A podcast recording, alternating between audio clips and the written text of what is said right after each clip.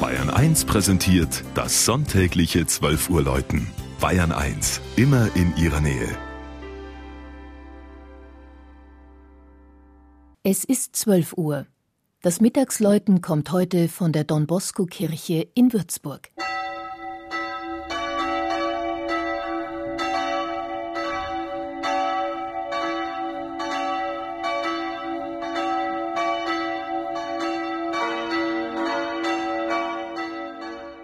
Wer von den weltberühmten Weinbergen Würzburgs hinab auf die türmereiche Stadt blickt, dem wird nächst dem Dom gewiss das Zwillingspaar der fast 30 Meter hohen Julius-Echter-Turmhauben von St. Jakob ins Auge springen.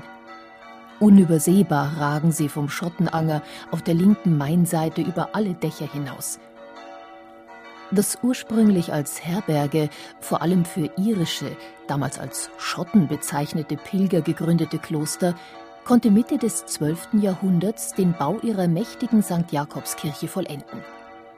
1398 wird das Kloster von Aufständischen geplündert und angezündet.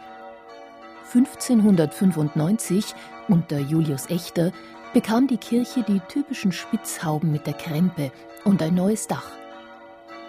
Nach dem Zweiten Weltkrieg übereignet man den Salesianern Don Boscos das von Bomben schwer zerstörte Areal. Sie errichten ein Jugendheim, das Berufsbildungswerk sowie eine Berufsschule zur besonderen Förderung Jugendlicher und bauen St. Jakob als Don Bosco-Kirche wieder auf.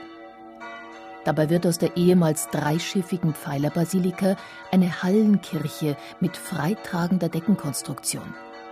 Die gotischen Chorfenster zieren seit 1956 drei neuzeitliche Glasfenster des Kunstmalers Jupp Gesing aus Herne, die, umflutet von magischem Blau, den Weltenerlöser, die Gottesmutter Maria und den Ordensgründer Johannes Bosco zeigen.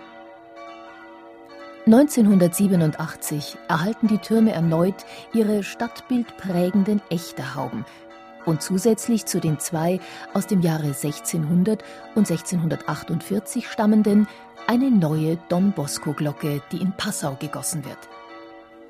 Seit 1999 bildet die Kirche den Ausgangspunkt des fränkisch-schwäbischen Jakobswegs, der 268 Kilometer weit über Ochsenfurt, Rothenburg und Schwäbisch Gmünd nach Ulm führt.